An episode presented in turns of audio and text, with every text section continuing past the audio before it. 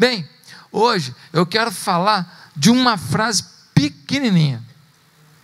Ela está em 1 Crônicas, capítulo 4. 1 Crônicas, capítulo 4, versículo 9 e 10. Abre a sua Bíblia.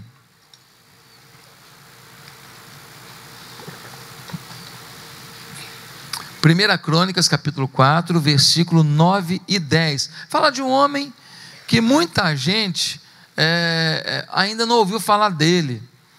E aqui a gente tem um relato assim: Fulano gerou Fulano, Fulano gerou Fulano.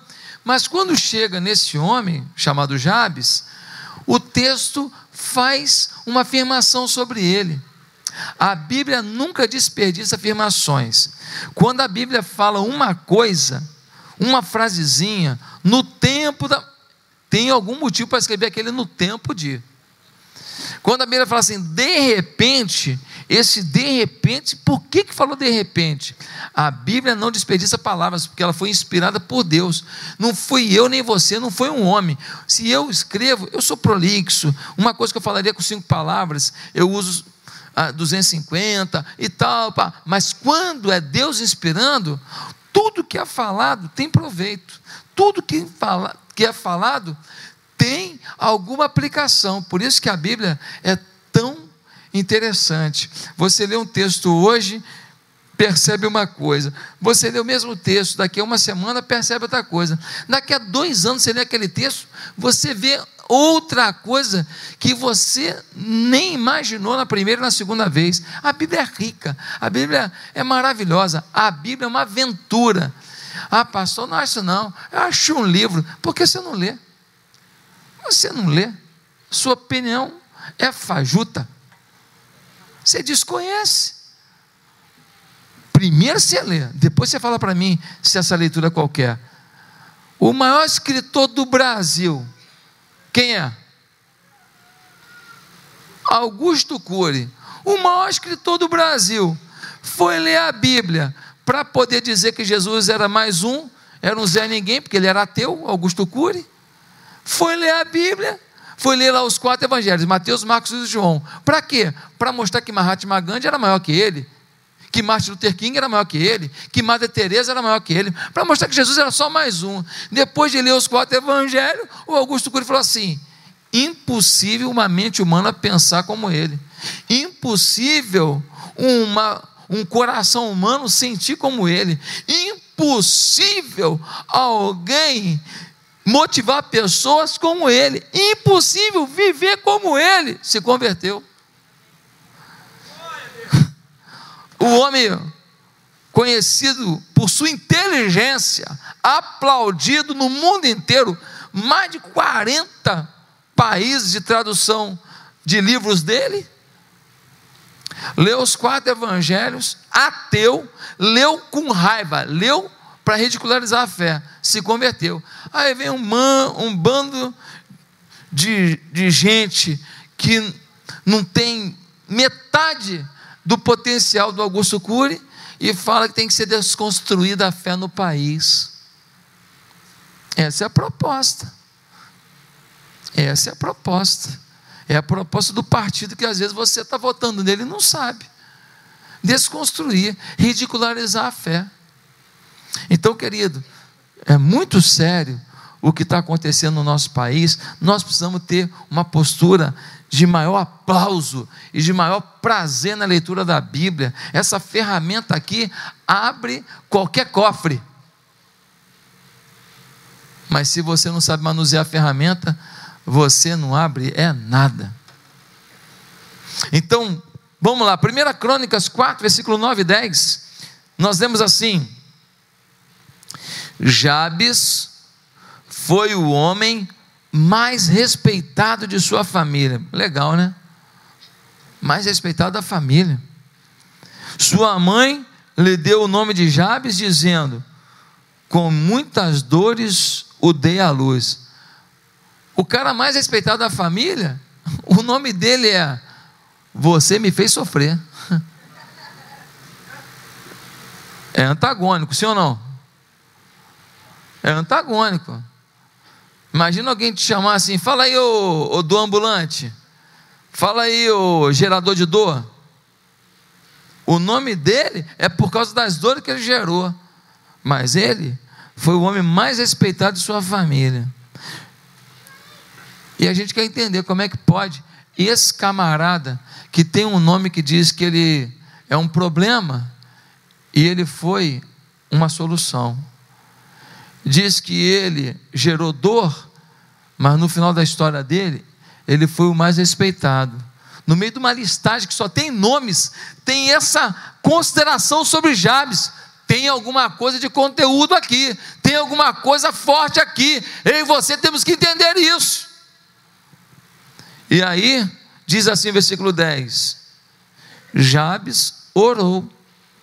Não fala que ele empreendeu, montou uma empresa, não diz que ele construiu um prédio, não diz que ele fez faculdade de medicina, não diz que ele era político, não diz que ele entrou para a Força Aérea, não diz que ele juntou dinheiro, não diz que ele descobriu uma mina de ouro, não, diz que ele orou. Às vezes você é um gerador de dor ou vive uma dor e você não entende porque que alguns passam a ser os mais respeitados. Você acha que a escola que ele estudou, é o dinheiro que o pai dele doou, é a faculdade que ele fez, é o curso que ele aprendeu, é a língua que ele fala, é a cultura que ele adquiriu, é o bairro que ele mora, é a igreja que ele frequenta. Não, é que ele ora. Nós não oramos. O povo evangélico canta, canta, canta, canta e pouco ora. Meus amados, o que, que ele orou? Diz assim, versículo 10: Jabes orou ao Deus de Israel, ah, abençoa-me aumenta as minhas terras. Em outras versões, alarga as minhas fronteiras. Numa época agropastoril, em que o que conta é a terra. Quem tem terra, semeia. Quem semeia, alimenta o gado. Quem tem gado, semente, plantação, fruto, tem riqueza, tem prosperidade, tem crescimento, tem avanço, compra novas terras para poder produzir mais e ficar mais rico e compra mais terras e assim por diante. Não existe aplicativo, não tem o aplicativo do Uber ainda. Não tem aplicativo do táxi ainda, não tem aplicativo da farmácia ainda, não tem. O negócio é no campo. Ele fala: aumenta as minhas fronteiras alarga as minhas fronteiras. Ué, não é pecado pedir para alargar a fronteira, não? Não é pecado pedir para crescer, não? Não é pecado pedir para avançar, não? Eu pensei que era. Eu pensei que a gente tinha que pedir para ser pobre, necessitado, falido e frustrado. Eu pensei que a gente tinha que pedir para ter calça rasgada e sapato furado. Não, ele pede, Senhor, prospera a minha vida, alarga as minhas fronteiras. Mas ele faz uma segunda afirmação, que eu só quero falar dela hoje. Ele diz: Jabes orou ao Deus de Israel: Ah, abençoa-me, aumenta as minhas terras, que seja comigo a tua mão guardando-me de males e livrando-me de dores. E Deus atendeu ao seu pedido. A segunda frase da oração de Jabes, ela me chama a atenção. Diz assim: Que seja comigo a tua mão Jabes havia pedido a bênção de Deus, que Deus alargasse as suas fronteiras, que Deus ampliasse as suas terras, porque ele vai pedir que a mão de Deus esteja sobre ele. Se eu pedir para eu avançar, para eu prosperar, para Deus me abençoar, para eu alargar as fronteiras, por que, que ele pede mais um negócio? é a mesma coisa que ele pediu no início ou é diferente? Ele está pedindo a mesma coisa? Não. O que significa então, pastor? Pedir que a mão do Senhor seja conosco? Três coisas: câmeras em mim. Primeira coisa, pedir que a mão do Senhor seja conosco, significa reconhecer que conquistar bênçãos não significa mantê-las. Jabes fala: me abençoa, alarga as minhas fronteiras. Mas depois ele fala: seja comigo a tua mão. Jabes está dizendo que tão difícil quanto alcançar é manter. Quando pedimos a Deus alargue nossas fronteiras, imediatamente nos deparamos com a dura realidade. Não temos como manter a vida que alcançamos.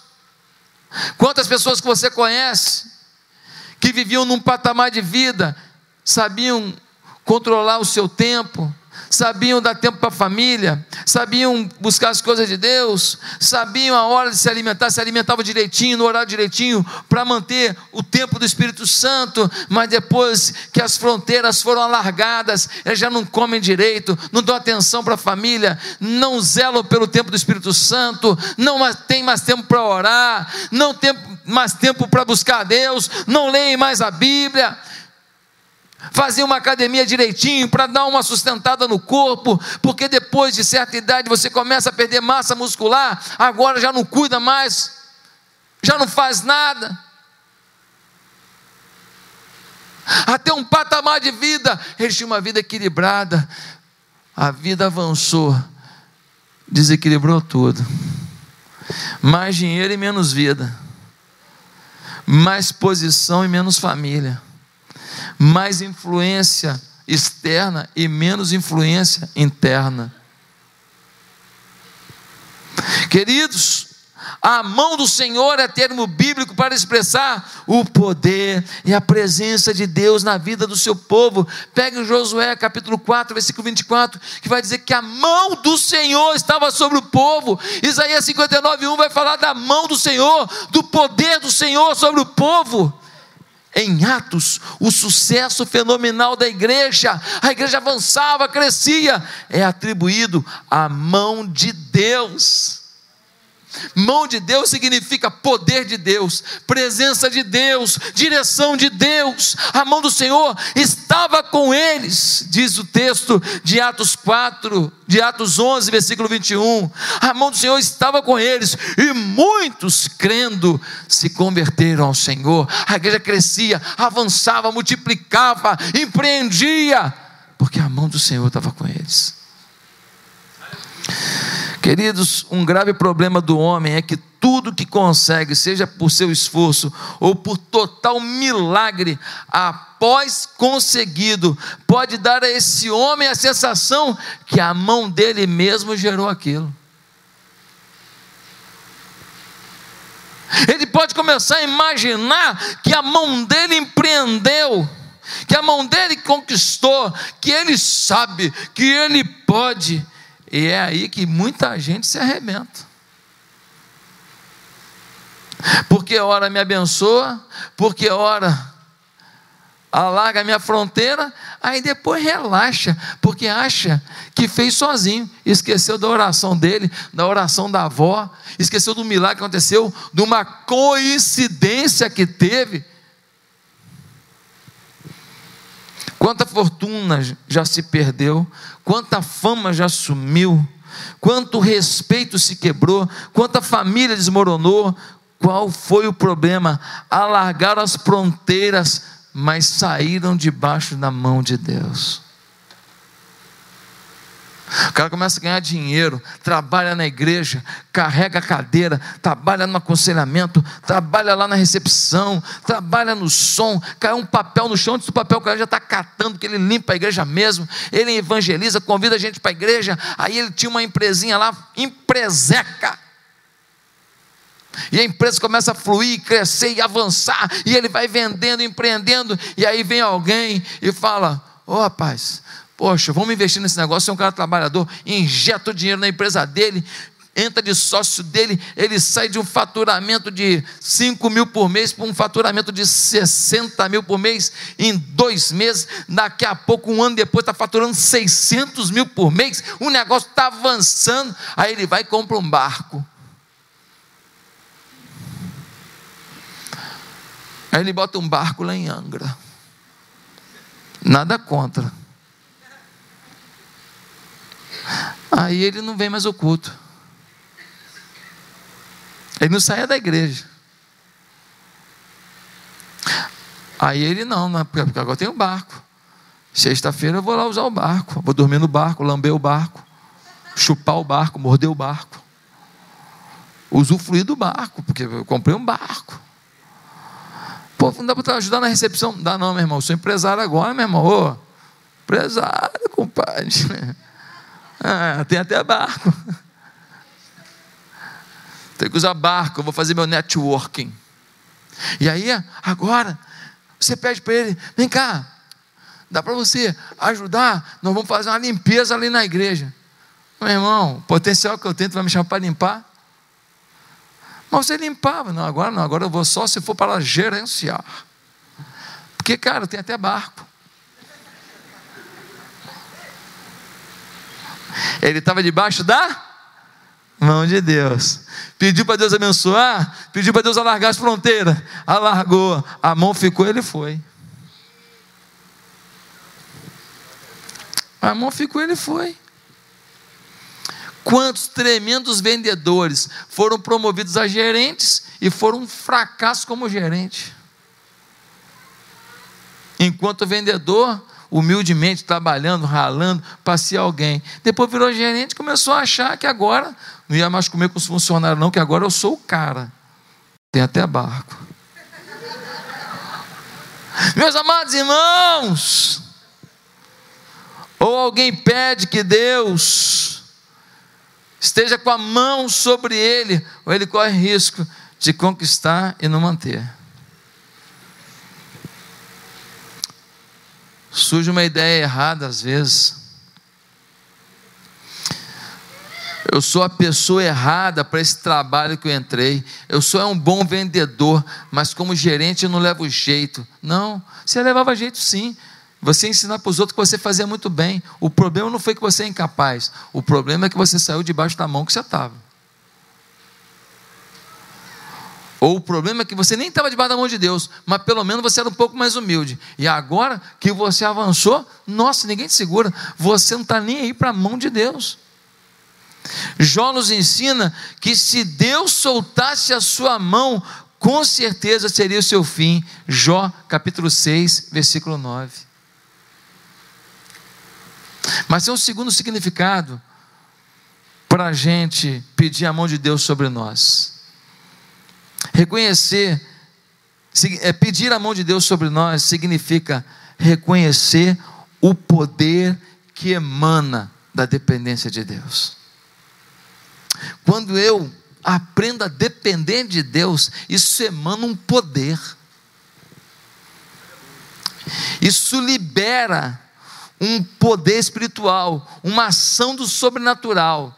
Aprender a depender de Deus atrai um fluido divino, uma inspiração divina, uma manifestação divina, um potencial extra sobre aquilo que eu faço.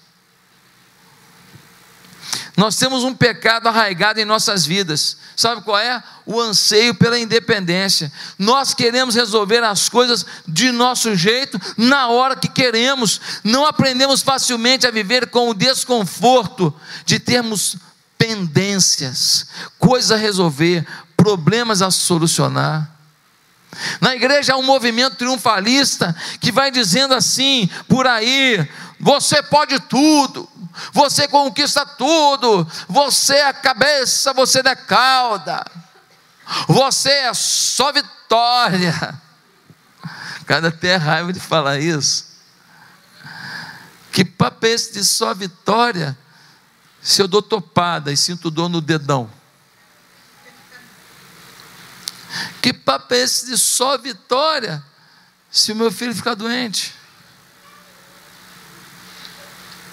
Eu sou um vitorioso, ainda que no momento eu esteja enfrentando uma luta. A questão é de ser mais que vencedor. A questão não é de viver só de vitória em vitória, sem nenhum momento de luta que parece que você está vivendo uma derrota. Meus amados irmãos, meus queridos, é fácil fugir da dependência. Mas quem não vive dependente, deixa de viver pela fé. Ué, pastor, eu pensei que viver dependente era viver humildezinho, dizendo: Deus, me dá o que o Senhor quiser e já está bom, tá? Não.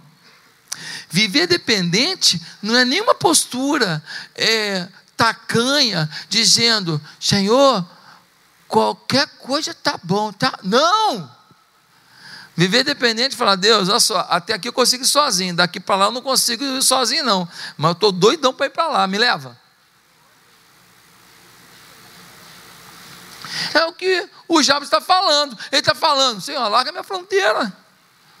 Tem um bando de ímpio aí avançando, então avança comigo. Tem um monte de casamento de gente ruim aí avançando, avança minha casa, me ajuda, Senhor. Tem um monte de gente conquistando, me ajuda a conquistar. Vai comigo. Mas, Senhor, ó, se o Senhor me der, mantenha a mão, hein? Mantenha a mão, que eu quero manter o que o Senhor vai me dar. Eu já joguei muita coisa fora, não vou jogar mais não. Eu já desperdicei muita oportunidade, não quero desperdiçar mais não. Eu já rasguei muito dinheiro, não vou rasgar mais não. Eu já fui muito, mas muito mal agradecido. Não vou ser dessa vez, não. A sensação de incapacidade não é ruim, mas essa sensação sem fé é que é o problema. Ser dependente sem fé significa estou ferrado, estou arruinado mas ser dependente com fé significa, ei, ainda que tudo venha ao contrário, ainda que tudo pareça perdido, eu dependo do Senhor, alarga a minha fronteira, expande a minha visão, mantém sobre mim a tua mão. Ah, meus queridos, meus amados, a fé é aquela que nos move a sonhar e empreender algo além da nossa capacidade, e crendo que a conquista é apenas questão de tempo. A fé nos ensina a depender de Deus, não para viver algo muito xoxo, mas para viver algo além de nós, viver o sobrenatural. A sua igreja, a Igreja Batista Atitude, vive o sobrenatural. Esse lugar é sobrenatural. O que nós vivemos aqui, homem nenhum explica. Há 14 anos atrás, nós estávamos numa escolinha municipal podre Nós não tínhamos dinheiro para comprar lápis de cera para as crianças.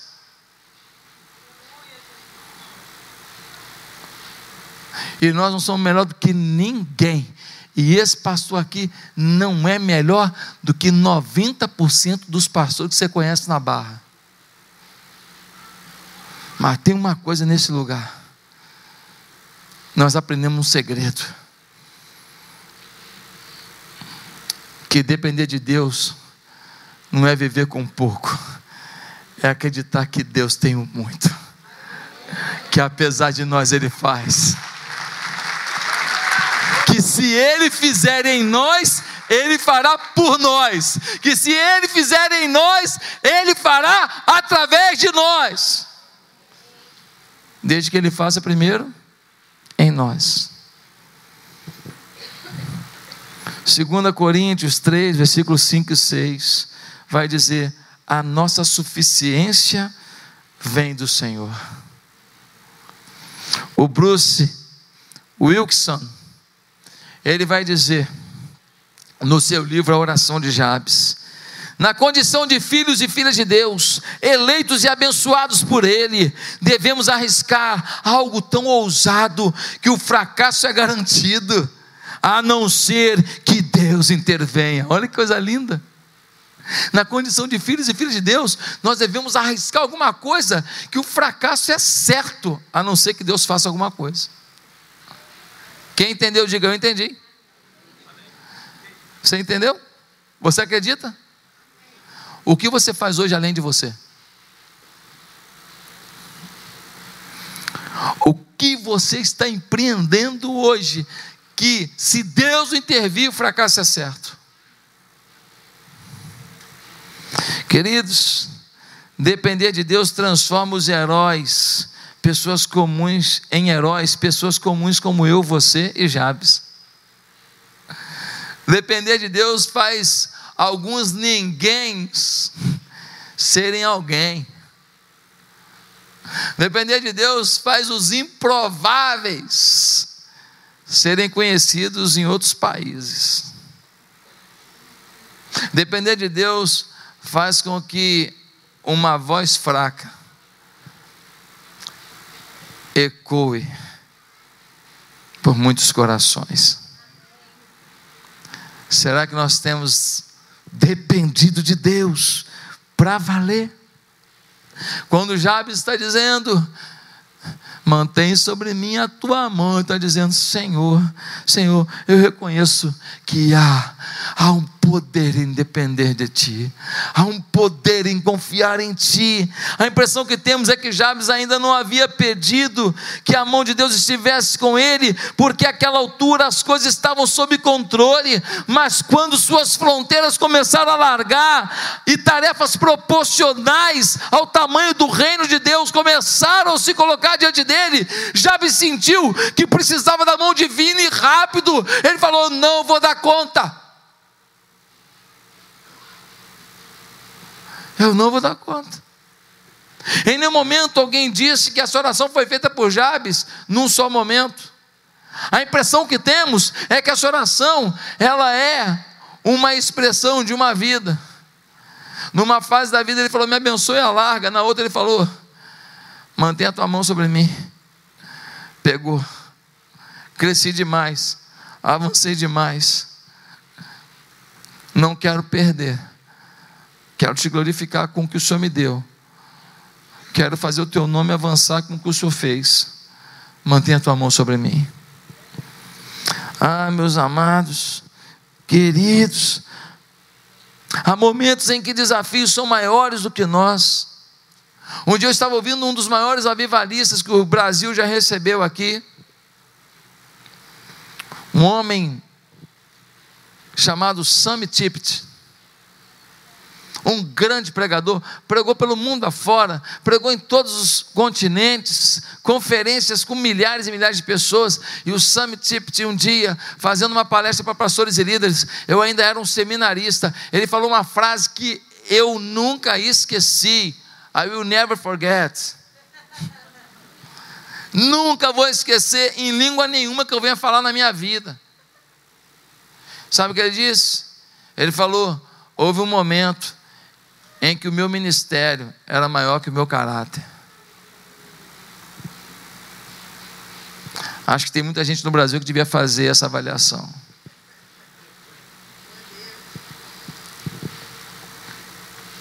O meu ministério é maior que o meu caráter. Ele teve que parar para subir o seu caráter, trabalhar sua vida com Deus, para dar conta daquilo que Deus tinha confiado a ele. Ei, por menos que você tenha, Deus te confiou alguma coisa. Dependa do Senhor para fazer esse negócio se alargar e para manter o que Deus já te deu. Ah, amados, Wilson afirma: se pedir para fazer mais para Deus, deve ser nossa maior ambição. Requerer que a mão de Deus esteja sobre nós é a nossa escolha estratégica para que as grandes coisas que Deus está fazendo em nossas vidas se perpetuem e continuem a florescer. O grande desafio, o grande segredo, desculpa, para manter a grandeza é não se tornar grande, mas depender da forte mão de Deus. Pedir a mão de Deus é ato de humildade depois que as fronteiras se alargam, é fácil achar que nós fazemos e esquecer dos milagres e das coincidências, entre aspas, do caminho. Você veio parar nessa igreja hoje, não tem coincidência nenhuma. Você está aqui, Deus te colocou aqui hoje para tratar contigo papo reto, direto, face a face. Talvez alguém está aí pensando: Poxa, seria bom se fulano tivesse aqui para ouvir isso. Eu queria estar até contigo, miserável. Para de jogar para os outros a tua palavra. Toma jeito. Para de. Uma pá. É por fulano. É por ciclano. Pega o ancinho. Conhece o ancinho? Quando você corta uma grama, aí você pega uma um instrumento que na ponta é um pente de, de dentes espaçados. E você deve fazer: Isso é para mim, isso é para mim, isso é para mim, isso é para mim. Pessoa chega num hospital lotado. Aí alguém repara no sobrenome e fala assim: Quem é aqui o, o Galvão? Ah, sou eu. Você é parente do seu Galvão? Lá de Coronel Fabriciano? Sou. É mesmo? Conheci seu avô e tal, pá. Vai lá, pega tudo e resolve tudo para você em dois minutos. Dois minutos e meio, você já está lá na mesa do médico, o médico já está te dando atenção, resolve tudo para você busca lá, fica procurando até achar o remédio lá numas gavetas lá para te dar a amostra grátis para você nem gastar dinheiro. Aí no final você fala assim: maior sorte, hein? maior sorte. Cara fica imaginando Deus vendo essas coisas. Fica, imagina Deus. Vou abençoar ele agora, vou dar um mimo para ele. Vou pegar o Galvão, o Galvão estava lá atrás. Galvão, não, vou pegar o fulano, está lá atrás. o fulano vem lá de trás, ele nunca olhou aquela ficha. Ele olha naquela ficha dos próximos pacientes e vê o danado do nome Galvão. Galvão tem um monte de Galvão, tem até o Galvão Bueno. Aí ele vê o Galvão e ele fala assim: Eu vou perguntar se ele conhece o seu fulano Galvão lá de Coronel Fabriciano. Olha que pergunta idiota. Vê se você vai conhecer o seu fulano Galvão, lá de Coronel Fabriciano, você está aqui no Rio de Janeiro, em Guadalupe, no SUS.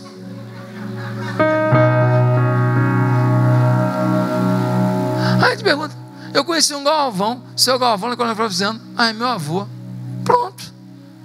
Ele pega a sua causa, resolve tudo para você. O médico arruma remédio para você. Tudo. Aí Deus falou, ele vai ficar feliz demais. Olha, ele vai ficar grato demais. Ele vai confiar mais em mim. Ele vai depender de mim. Eu estou cuidando dele, zelando por ele. Aí você, Deus lá naquela expectativa, os anjos tudo vão preparando já o coral. Glória, glória, glória. Todo mundo preparado já, porque você vai dar um glória agora. Feliz da vida, porque Deus te deu um mimo, te abençoa. Aí você vira para o fulano e fala: Cara, que sorte, meu irmão. Mó sorte, hein?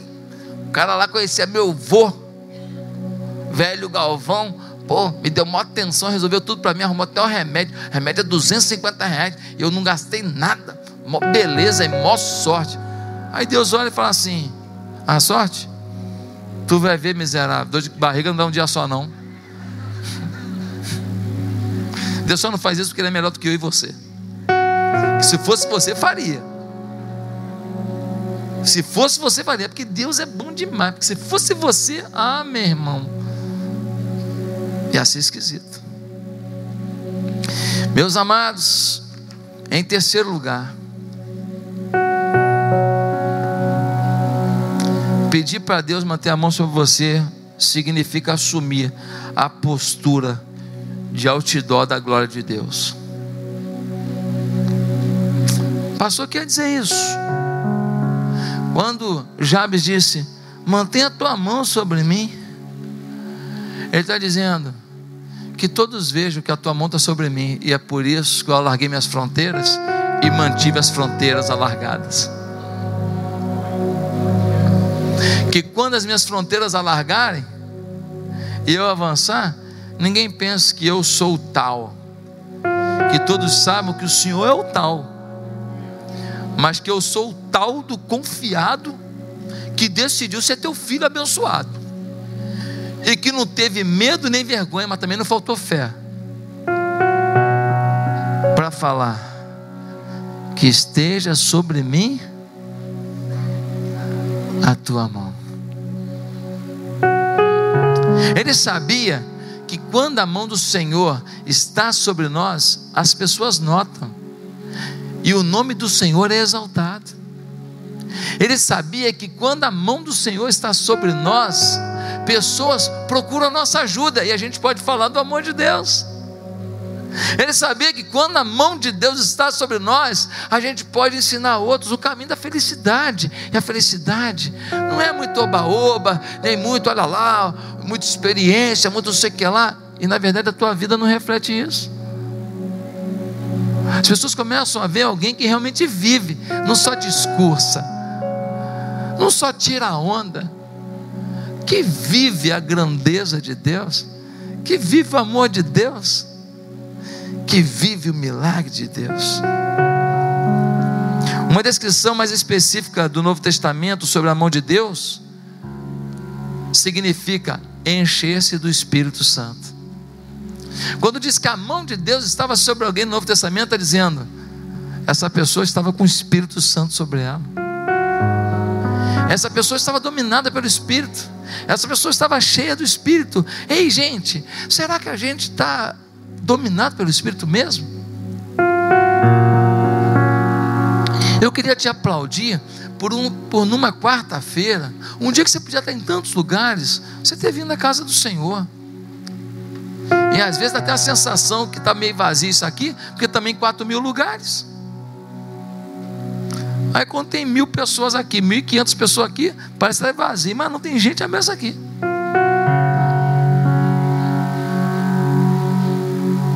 Eu queria te aplaudir por ter vindo, mas deixa eu te falar, não é suficiente. Não é suficiente.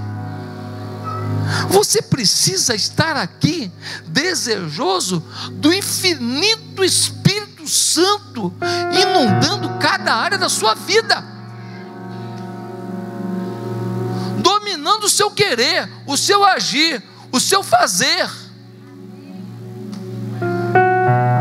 Se alguma coisa está dando errado na sua vida, será que não é porque Deus quer que você mude de fase desse PlayStation da vida, não?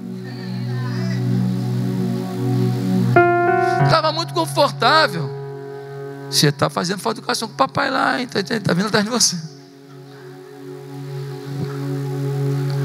No PlayStation da vida, tem uma fase em que você morre. Se você não pegar mais combustível. E esse combustível não é mais dinheiro. Que tem gente morrendo internamente, morrendo para si mesmo, morrendo na depressão, morrendo no casamento e cheio de dinheiro, sim ou não? Quantos ricos falidos que você tem? Rico falido é, tem dinheiro só. Aliás, dinheiro é um negócio tão, tão relativo. Um dia desse, eu, eu vi assim um anúncio no, na internet lá. Veja, é, joga, é, desportistas que ganharam muito dinheiro e ficaram pobres. Aí eu cliquei, eu tenho curiosidade danada com esse negócio. Aí eu cliquei. Gente, Pessoas que ganharam 160 milhões de dólares e perderam tudo. Tem noção do que é isso? Gente que ganhou 90 milhões de dólares. O dólar está 3, alguma coisa, mas vamos botar por 3 para barato. 9, 3 vezes 9, 27. 270 milhões de reais. Aplicado no barato a 1%, vai te dar só quanto? 2 milhões e 700 por mês. Está ruim? Dá para ir na praia, comer um cachorro quente? Perdeu tudo. Perdeu tudo.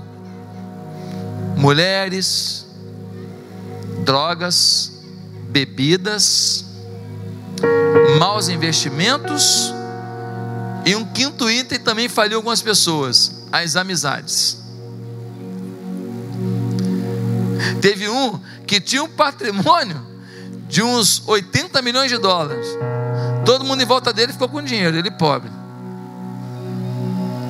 Ele bancou todo mundo, todo mundo pedia emprestado, não pagava. Todo mundo me dá um dinheiro que eu vou montar um negócio. Quando o negócio avançar, eu te pago. O negócio não avançou, não pagava. E ele perdeu 80, se não me engano, 80 milhões de dólares. Então, riqueza, dinheiro é uma coisa muito relativa. Mas mão de Deus não é relativo, é absoluto. Garante a vitória.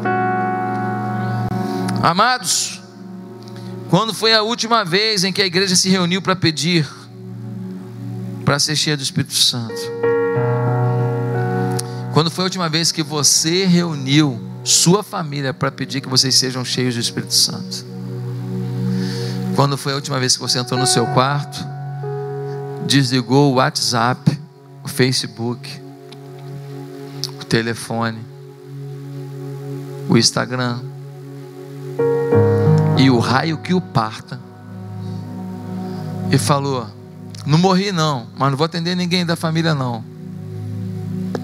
Hoje eu vou ter um encontro com Deus aqui nesse quarto. Pior do que nunca ter é ter e não manter. Deus está querendo te dar. E Deus também pode retornar a você o que você já perdeu. Mas uma coisa você vai ter que viver: a inteligência de estar debaixo de quê? Na mão de Deus. Curva a sua cabeça. Tem alguém aqui nessa noite que reconhece que não tem andado debaixo da mão de Deus, não tem buscado a Deus como deveria, mas nessa noite gostaria de pedir perdão dos seus pecados, de pedir a Deus que se aproximasse de você. E nessa noite gostaria de começar uma nova caminhada com Deus. Talvez você nunca tenha tomado essa decisão, ou talvez você tenha tomado essa decisão, mas você se afastou. Se afastou. E hoje você quer voltar. Quer começar uma nova vida com Deus hoje? Aonde você está? Repita comigo esta simples oração. Se hoje você quer começar ou recomeçar uma vida com Deus, aceitando Jesus como Senhor, Senhor e Salvador, ou voltando para os caminhos do Senhor, onde você esteve, mas se afastou. Repete comigo assim: Deus, foi bom ter vindo aqui. Estava na tua agenda, né? O Senhor tinha uma conversa comigo. Pois é. Eu preciso disso. Preciso da tua bênção. Preciso que o Senhor alargue as minhas fronteiras. E preciso que a tua mão continue sobre mim. Me abençoa nessa noite. Me enche com teu Espírito Santo. me dá a tua direção, em nome de Jesus.